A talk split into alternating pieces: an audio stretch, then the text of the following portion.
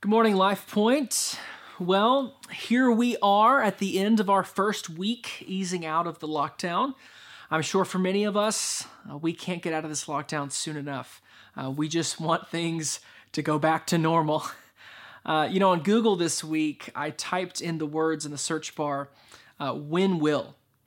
And uh, the suggestions that sort of came up were this uh, When will things go back to normal? Uh, when will the lockdown end? Uh, when will schools reopen? And when will all this be over? You know, we want so much to go back to normal life uh, we want to be able to see our friends and families again. We want to be able to go back to work. We want the threat of this virus to go away. We want the sick to recover. We don't want to live anymore with these fears and stresses looming over us. Uh, and these desires are shared by Christians and non Christians alike. You know, as we face the uncertainty of the future, as we begin to see what our new normal will look like after this, we all cling to something for hope. Everyone does this. Every person on the planet puts their trust in someone or something for hope, for comfort, for peace. The Bible calls this faith, and every person lives by faith in something. You know, I've heard people say, uh, just trust science. Okay, science will get us through this. Well, that's that's a faith-based statement rooted in an ultimate trust in science to solve our greatest problems. Others say we need to trust our government. They will lead us through this time and ensure our safety. Again, this is a faith based statement that shows trust in the government to protect us and secure peace for us. And listen, while science and government are great, uh, they're both good gifts from God that both work to produce human flourishing. They're great things, but they aren't the ultimate things we should put our faith in. As great as science and government are, and as helpful as they are, they make for bad faith foundations. You know, Christians aren't different from the world because we live by faith. What makes us different is the object of our faith. We put our faith in the one true and living God. We trust in the triune God, God in three persons. We trust in the Father, who decreed all that will come to pass. We trust in the Son, who has been given dominion and authority over all things. We trust in the Holy Spirit, who brings to completion all that God ordains. We trust in God because we know, without any doubt, He holds it all. Colossians 1:17 says this, talking of Christ, and he is before all things and in him all things hold together. Paul says that Jesus holds all things. Every day, every moment in history is one that God has authored. Every detail of your life, from the day you're born to the day you die, good or bad, God holds in his hands. And this is really easy to believe when things are going well. But what about during hard times? The Puritan theologian Thomas Watson once said, As the test of a pilot is seen in the storm, the test of a Christian is seen in affliction. So, in this new series, we're calling He Still Holds It All, we want to look at some biblical figures who faced affliction in unprecedented and uncertain times. We will see how they walked through with God as their source of hope, peace, and comfort. Today, we're going to look at the familiar story of Noah. So, what I want us to do is walk through Noah's story and then see how it applies to our lives today. If you remember, God made the world perfect. Okay, no sin, no death. It was all very good. Then he made Adam and Eve, and he gave them dominion over the entire world. Adam and Eve were supposed to cultivate civilization. They were supposed to create culture, communities, cities, so on. They weren't supposed to just stay in the garden forever. Uh, they were supposed to fill the entire world with God worshippers. That was the plan. However, they failed. They rebelled against God and ate of the tree uh, that God told them not to eat from. When they did this, when they gave into Satan's temptation, they plunged the entire world into sin. Instead of the world filling with God worshippers, the, word, the world filled with God haters. Instead of expanding God's family, they filled the world with rebels. So that leads us to our text for today, which is Genesis 6. We're actually going to be jumping between uh, Genesis 6 uh, and, and then the following chapters. And so we're going to start in Genesis 6. Grab your Bibles, open them up to Genesis chapter 6. We're going to start with look, by looking at verses 5 through 7. Okay? Genesis 6, 5 through 7. It says this The Lord saw that the wickedness of man was great in, uh, great in the earth, and that every intention of the thoughts of his heart was only evil continually. And the Lord regretted that he had made man on the earth, and it grieved him to his heart. So the Lord said, I will blot out man, whom I have created from the face of the land, man and animals and creeping things and birds of the heaven, for I am sorry that I have made them. So the statement at the beginning shows us just how bad things had gotten. Every intention of man's heart was evil. So not only were they doing evil things, they were evil. And they weren't just evil sometimes. It says their hearts were only evil continually. Humans were living in total, utter rebellion against God at every moment. So let's think about this for a second. Let's think about the contrast between Genesis 131 which says, uh, And God saw everything that he had made, and behold, it was very good. And then we'll look at how this passage we just read began.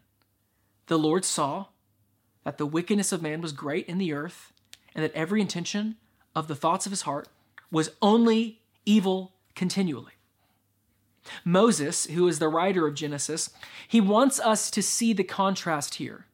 He wants us to remember how good things were just a few chapters ago. He wants us to see how quickly sin corrupted the entire world. And Moses wants us to think wait a minute. What about the promise God made three chapters ago in Genesis 3:15? Didn't God say to Adam and Eve that he uh, that, that that the seed of the woman would crush the head of the enemy? Why isn't God doing anything about this rampant evil? But then comes verse 8, which says this But Noah found favor in the eyes of the Lord. Out of all the world, God had favor on one man, Noah. Verse 9 describes Noah as a blameless man who walked with the Lord. Now, Noah wasn't sinless. Uh, he certainly was a sinner, but he was a man who put his faith in God, a man who did not want to sin, uh, a man who, who was governed by faith rather than by sinfulness. He trusted in God's promise to send a Savior uh, to conquer sin forever. Uh, you know, he may not have realized that the Savior would be one of his descendants, but Noah was proof that the promise of Genesis 3:15 had not been abandoned. Now let's look on in, in Genesis 6. We're going to look at Genesis 6, uh, 11 through 14. 11 through 14 says this Now the earth was corrupt in God's sight, and the earth was filled with violence. And God saw the earth, and behold, it was corrupt, for all flesh had corrupted their way on the earth. And God said to Noah, I have determined to make an end of all flesh. For behold, the earth is filled with violence through them. Behold, I will destroy them with the earth. Make yourself an ark of gopher wood. Make rooms in the ark and cover it inside and out with pitch. So, God commands Noah to build a giant boat. Okay, just to visualize how big this boat ended up being, uh, you can think it would have been a little bit larger than a football field. Okay, and that's American or European football. Huge, okay? Uh, the closest ocean to Noah, by the way, was 500 miles away. And some commentators believe that it uh, may have not even rained upon the earth up until this point. uh, because of kind of what, what an obscure verse in Genesis chapter 2 says. So there's a chance that rain wasn't even really a concept at this point. But God commanded Noah to build an ark anyway. He tells Noah to put two of every kind of animal on the boat, as well as bring a large amount of food for him and his family. And you can imagine that building an ark like this wasn't something that would just take a couple days or weeks or even months. Okay? Scholars think it took Noah around 100 years to build the ark. That is 100 years of ridicule and mocking that he endured from wicked men. That's 100 years of Noah trusting day after day that God was actually going to flood the earth and that he had to obey God's command. That's a hundred years of trusting that God would use his obedience to bring about the promised Savior who would destroy the power of sin. But thankfully, we have verse 22, which says this. Uh, verse 22 Noah did this, he did all that God commanded him. Sometimes we don't understand why God commands what he commands. But it isn't our job to always understand what God is doing. Our job is to listen and obey. So Noah built the ark. And once he was done, God said, Okay, great. Now go inside the ark and wait. In seven days, I'm going to flood the whole world. Can you imagine? After a hundred years of building, now you're waiting. Noah is probably hearing mocking outside the ark. Uh, where's the rain? Uh, you have your big boat, but it looks pretty dry out here to me. But then look at Genesis 7 uh, 11 through 12. It says this In the 600th year of Noah's life, by the way, 600 years old when all this happened, in the 600th year of Noah's life, in the second month, on the 17th day of the month, on that day, all the fountains of the great deep burst forth and the windows of the heavens were opened, and rain fell upon the earth forty days and forty nights. Let's jump down to verse uh, verses fifteen and sixteen. They went into the ark with Noah, two and two of all flesh, in which there was the breath of life. And those that entered, male and female of all flesh, went in as God commanded, uh, as God commanded him, and the Lord shut him in. So finally, after all this time building, finally, after all the ridicule and mockery he endured, the rain came just as God promised. And I love this little phrase right at the end. Uh, it says, and the Lord shut him in. In your English Bibles, you may notice that Lord is spelled uh, with all capital letters here. So, what that indicates, if you ever see that in Scripture, what that indicates is that the original Hebrew used the divine name of God, Yahweh. So the verse literally says, Yahweh shut him in. The use of the divine name, as well, of, as well as the picture of God himself shutting Noah in, gives us a picture of the special and intimate relationship God had with Noah. It also shows that Noah was saved by grace. Noah built the boat, but unless the door was closed, it would do him no good. God shut Noah and his family in. He sealed the door to protect them from the flood. That is an amazing level of grace, especially since Noah and his family were sinners. They deserved the flood too. It is an amazing grace from God. Let's, let's jump down to verses 17 through 24.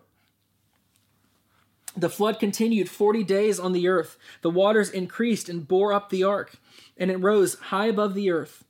The waters prevailed and increased greatly on the earth, and the ark floated on the face of the waters.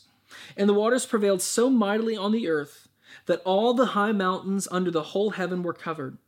The waters prevailed above the mountains, covering them fifteen cubits deep. And all flesh died that moved on the earth birds, livestock, beasts, all swarming creatures that swarm on the earth, and all mankind.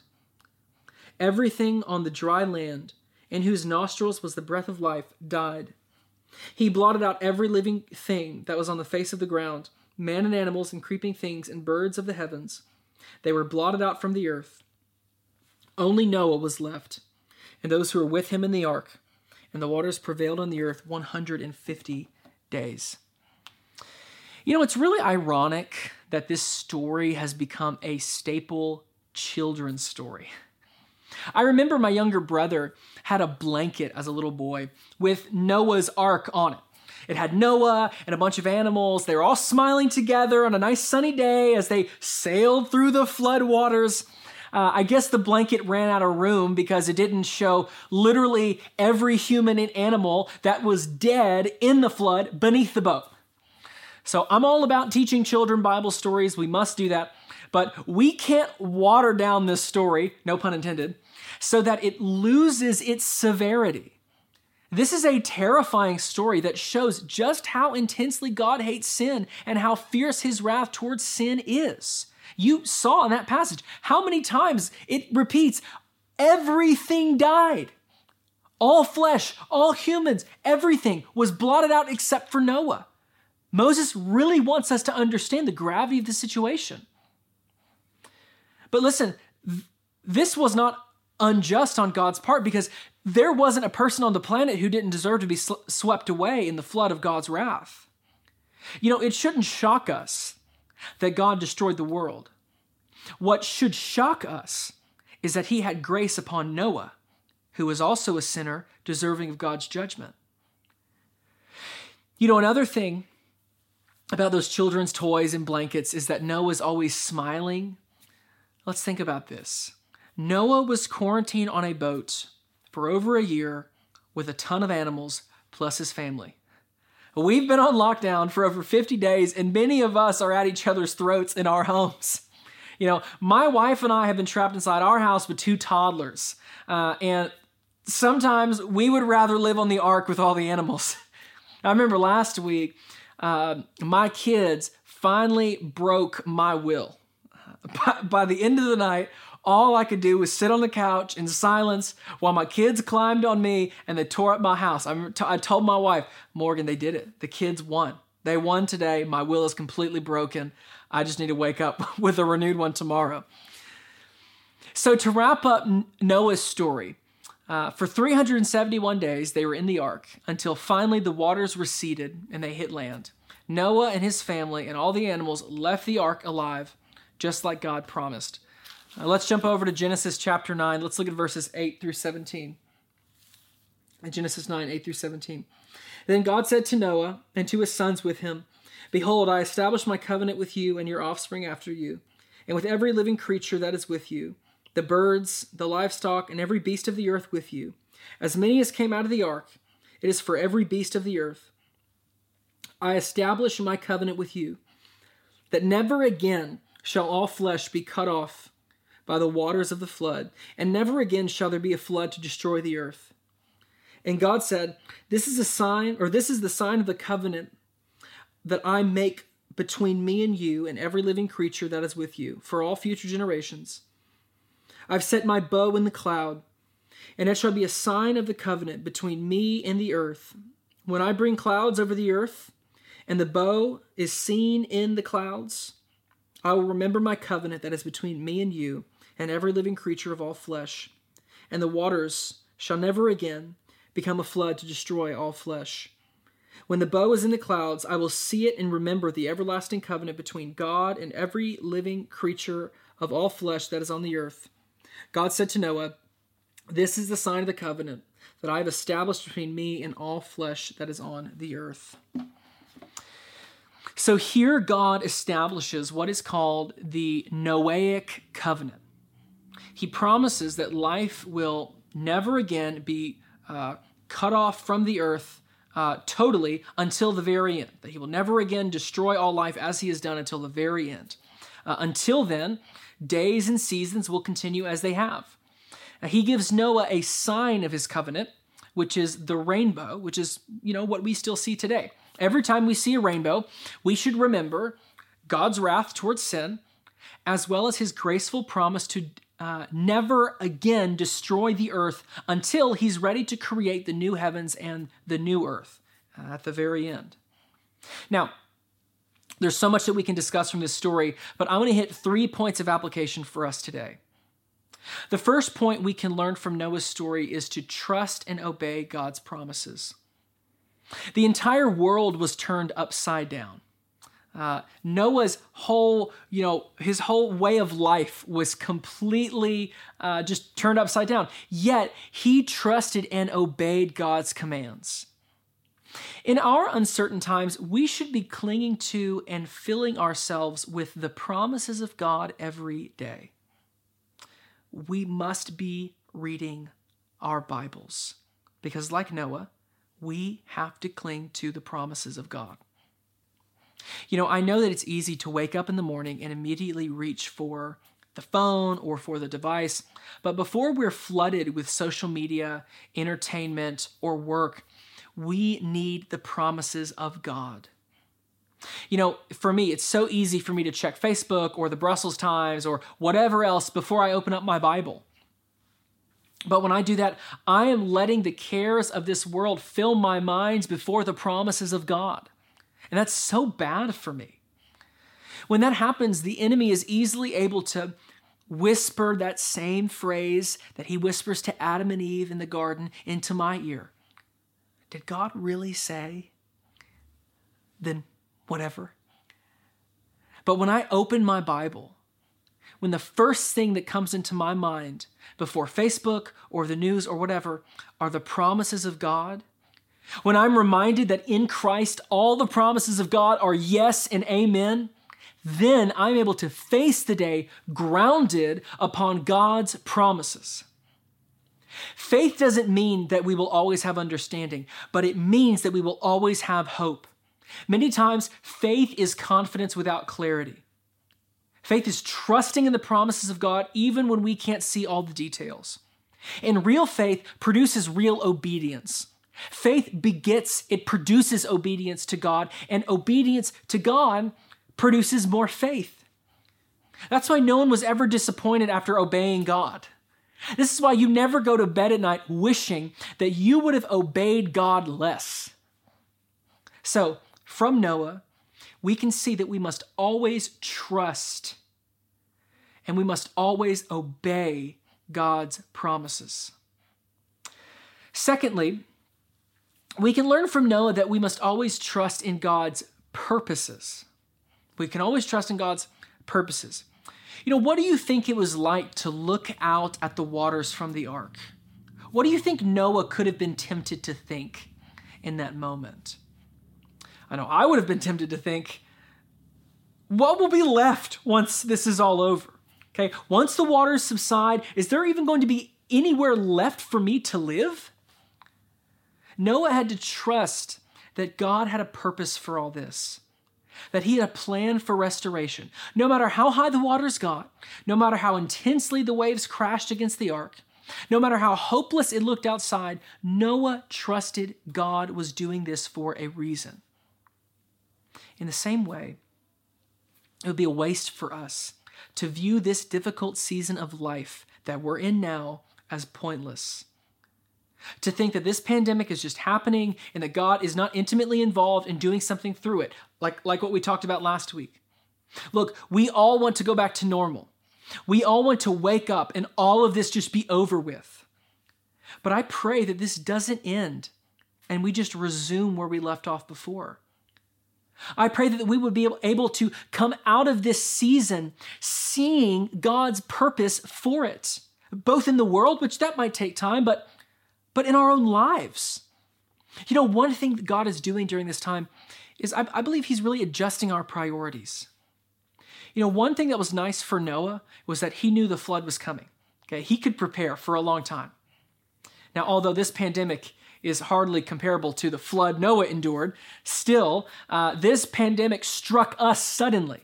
Okay, in December, we were all hanging out, throwing Christmas parties, having a great time, not realizing that in a matter of months, the whole country was going to be shut down.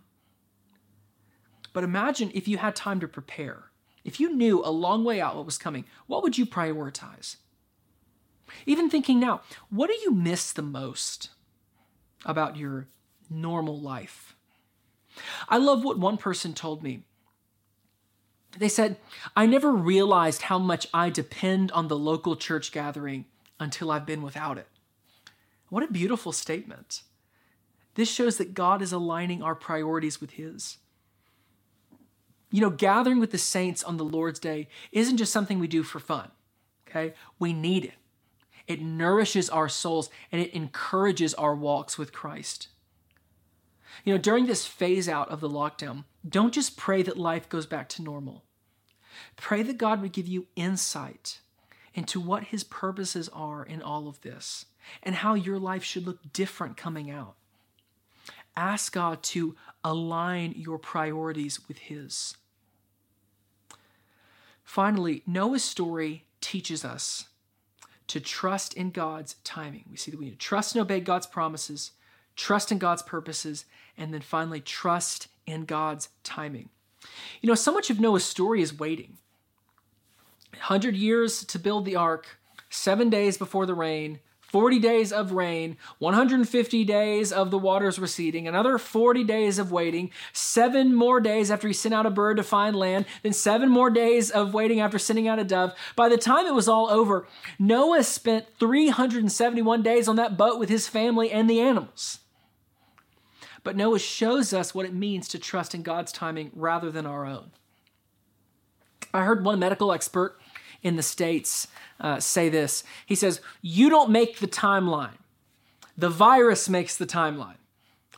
Now, this man is surely an expert on diseases, but not an expert on doctrine, because coronavirus does not make the timeline, God makes the timeline. God is the one in control. God holds time in his hands. He could snap his fingers and all of this be over, or he could prolong this another 10 years. Either way, God is the one in control.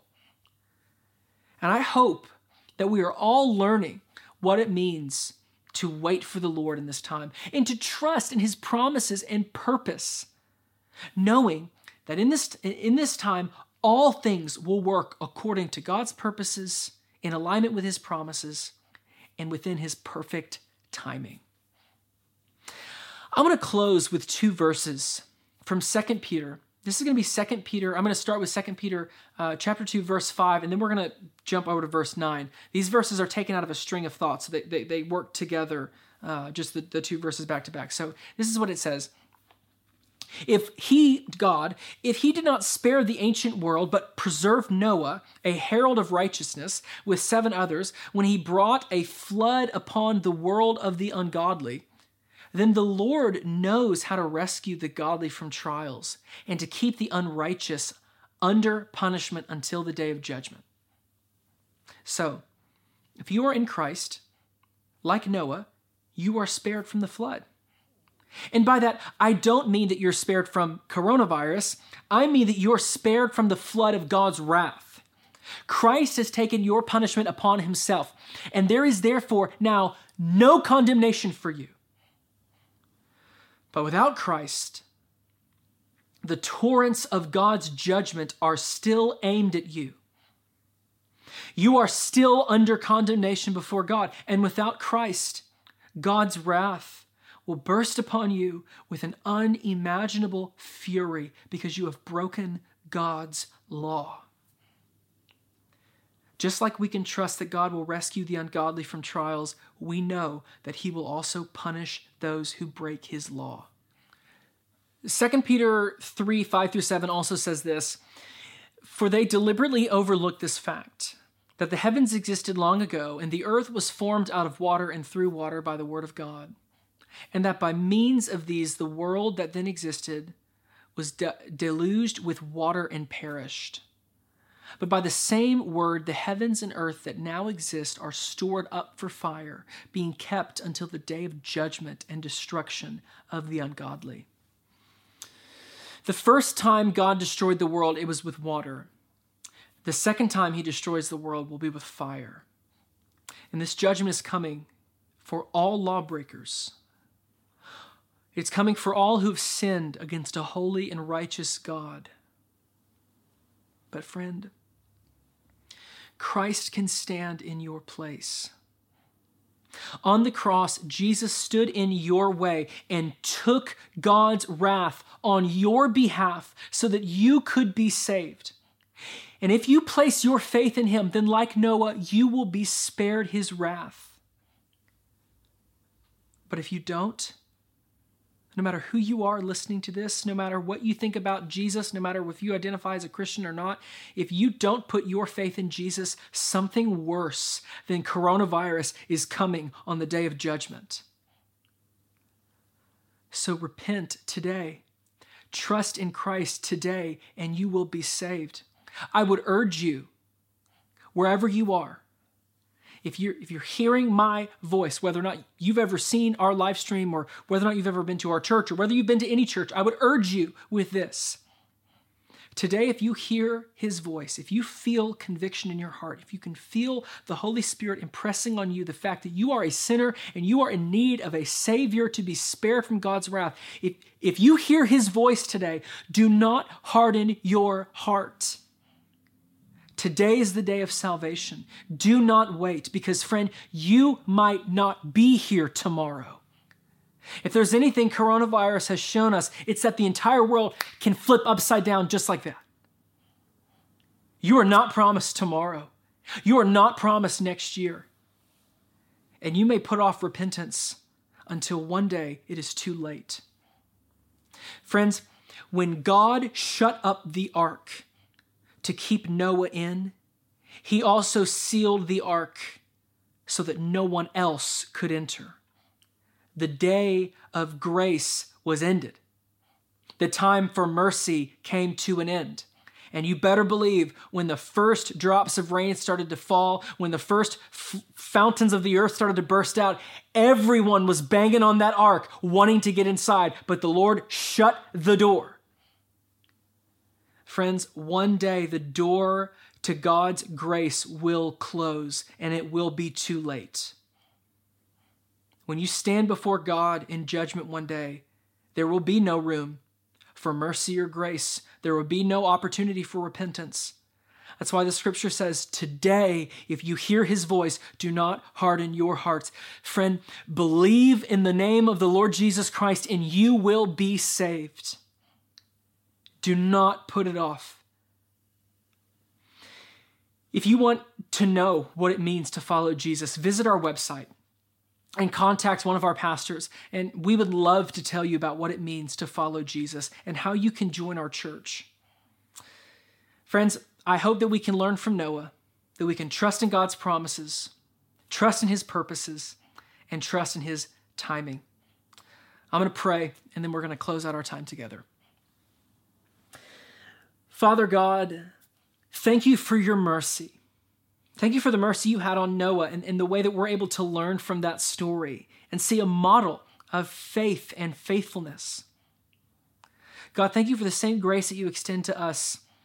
You don't invite us on an ark, but you invite us to be covered by Christ so that your judgment would pass over us as we are covered in his righteousness.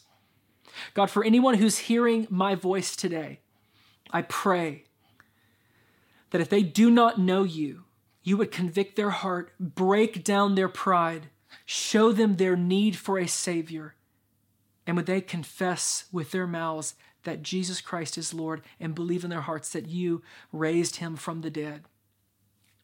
God, would you do a mighty saving work in this city, in the hearts of these people during this time?